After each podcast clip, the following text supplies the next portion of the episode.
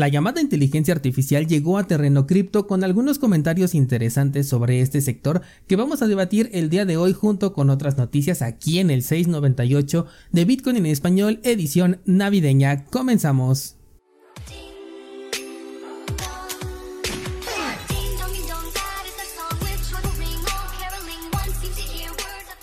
Últimamente la inteligencia artificial se está volviendo bastante popular en varios sectores. Hay cosas que realmente te explotan la cabeza como la entrevista que hizo este software a Steve Jobs y que parece realmente ser un evento pues que sí ocurrió y otros que pueden parecer igual de asombrosos pero ya si profundizamos en ellos no lo son tanto. Te recomiendo mucho que escuches esa entrevista a Steve Jobs. Un artículo en Criptonoticias nos comparte los resultados que obtuvo al realizarle preguntas al chat sobre Bitcoin y quiero compartir estas contigo para analizar un poquito estas respuestas. Primero se le preguntó sobre si considera que las altcoins puedan superar en algún momento a Bitcoin y su respuesta fue que depende de lo que el usuario necesite, ya que hay activos que sí pueden resolver de mejor manera una necesidad. La inteligencia artificial también dijo que las criptomonedas tienen ventajas competitivas frente al dinero fiat, pero que también tienen debilidades como por ejemplo su falta de regulación. Aquí es donde ya nos comenzamos a preguntar qué clase de inteligencia tiene este software. Por último le preguntaron sobre la identidad de Satoshi Nakamoto, a lo que la respuesta fue la que puedes encontrar en prácticamente cualquier lado,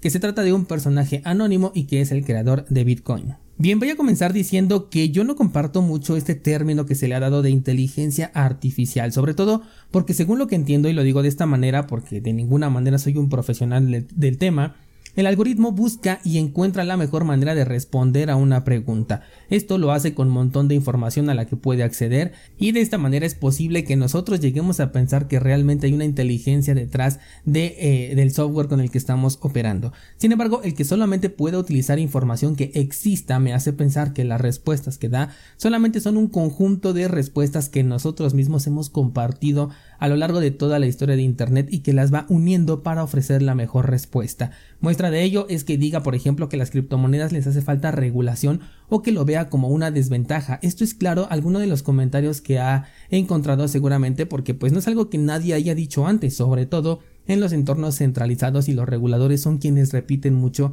este, este discurso. Con lo que sí coincido es con la respuesta sobre si alguna criptomoneda puede ser mejor que Bitcoin, y no porque considere que alguna en términos generales lo sea, pero por ejemplo en este podcast ya hemos tocado los difíciles casos de Argentina y Venezuela en varias ocasiones, quienes tienen una justificación para poder utilizar criptomonedas estables ya que el riesgo que existe en estas criptomonedas es incluso menor que el que tienen con su propio dinero fiat, sobre todo por temas de devaluación. Y utilizar Bitcoin para un dinero que pretendes utilizar en la misma semana para tus gastos diarios no es una solución inteligente porque estás expuesto a la volatilidad. El uso de transacciones privadas es otro ejemplo. Si bien existen formas de conseguirlo con Bitcoin y las puedes aprender a hacer en cursosbitcoin.com, yo preferiría utilizar una moneda como monero para este objetivo, la cual me entrega una privacidad al instante de que la comienzo a utilizar. Ahora, si quiero usar contratos inteligentes, no utilizaría mis a pesar de que ya existen soluciones para ello. Pero como para mí Bitcoin es una moneda que yo no quiero perder y el riesgo en DeFi o en los contratos inteligentes sigue siendo bastante alto desde mi perspectiva, yo prefiero arriesgar, no lo sé, Solana, Polygon, Ethereum o incluso Cardano en contratos inteligentes a diferencia de hacerlo con satoshis. Y así sucesivamente, si la necesidad es distinta a lo que está ofreciendo Bitcoin, es cierto que la mejor opción entonces no va a ser la creación de Satoshi Nakamoto, y creo que de hecho es una forma muy objetiva de ver al mercado. Ayer te hablaba de que la mejor manera de evitar todo el conflicto alrededor de cripto que ocurrió durante el 2021 y 2022 era ser un maximalista de Bitcoin, al menos en términos de tus inversiones, sin la necesidad de alejarte de los experimentos, pero cuando ya no estamos hablando de solo mantener seguro tu dinero, es donde entonces ya puedes considerar otras opciones, claro, con sus correspondientes riesgos. En términos de conversaciones, he visto algunas pruebas con esta inteligencia artificial y me he percatado de que te ofrece una respuesta aunque la pregunta no tenga ningún sentido, porque exactamente busca qué es lo que más se le acerca a lo que tú le estás preguntando y no es capaz de razonar que no existe una congruencia en la pregunta.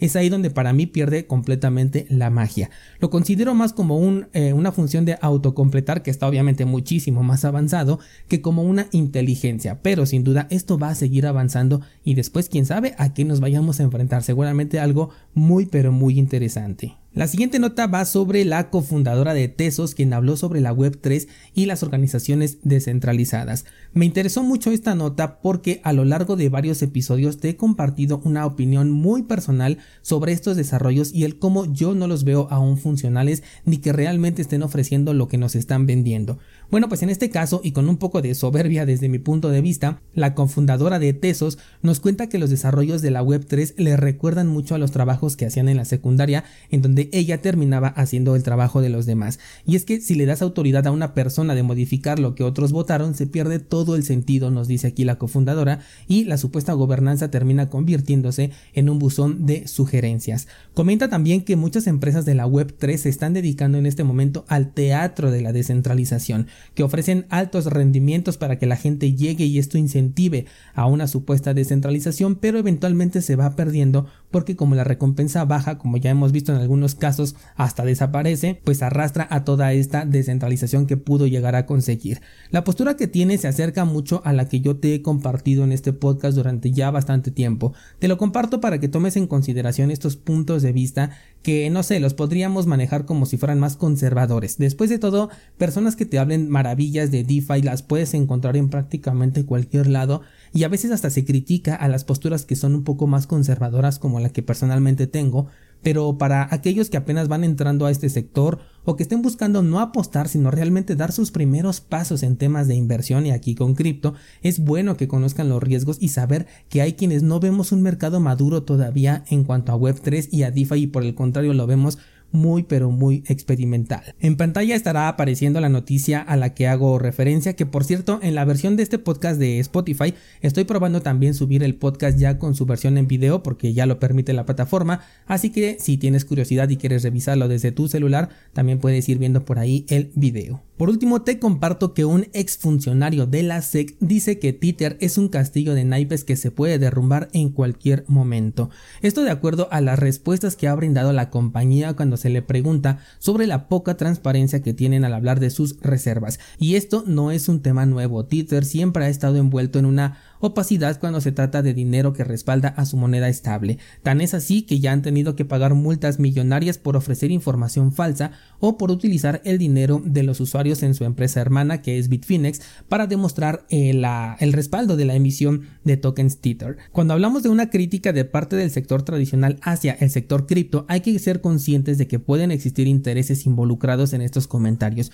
incluso si se trata de un ex empleado como en este caso, sobre todo porque cuando los gobiernos quieren sacar sus CBDCs van a ser una competencia directa para las monedas estables y he aquí otro punto de riesgo que tienen estas criptomonedas estables. Entonces, en este caso, por un lado, sí puede ser que existan estos intereses en conflicto, con el comentario y por otro lado en realidad existe este riesgo porque ya lo hemos visto ya lo hemos platicado un montón de veces antes de, esta noticia que te estoy compartiendo es algo real a lo que la gente se está aferrando a que no es así de que realmente sí tienen sus sus reservas de que es la criptomoneda estable más segura del mercado y sin embargo en cada ocasión que han tenido que demostrarlo terminan con una disparidad en sus reservas versus el circulante. En este podcast he compartido la idea de que toda criptomoneda estable puede derrumbarse incluida Tether. Aquí está un personaje diciendo lo mismo con base en la experiencia que tiene como exfuncionario de cumplimiento de la SEC durante 18 años, esto lo dijo él mismo, y recordemos que Tether es una empresa centralizada, por lo que aquí sí tiene mucho peso